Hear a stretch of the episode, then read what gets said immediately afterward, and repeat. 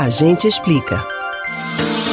Cobranças, prazos, reuniões, metas. A lista de desafios a serem cumpridos para garantir um emprego é extensa e é quase impossível passar por todas essas situações sem um momento de estresse.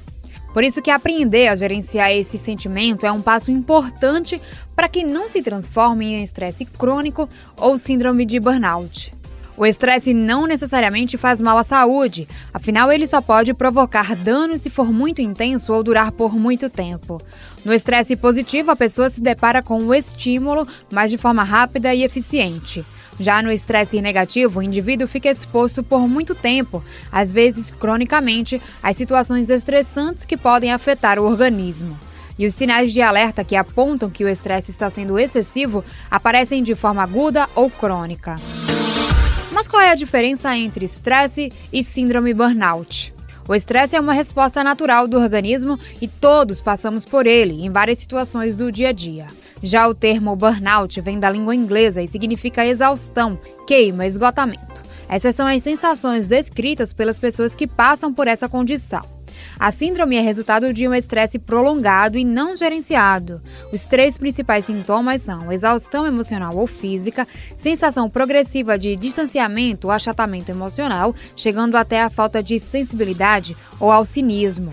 Diminuição da sensação de realização, em que a pessoa não acredita ser boa ou eficaz suficientemente. O primeiro passo para tratar a síndrome é identificar quais são as fontes do estresse.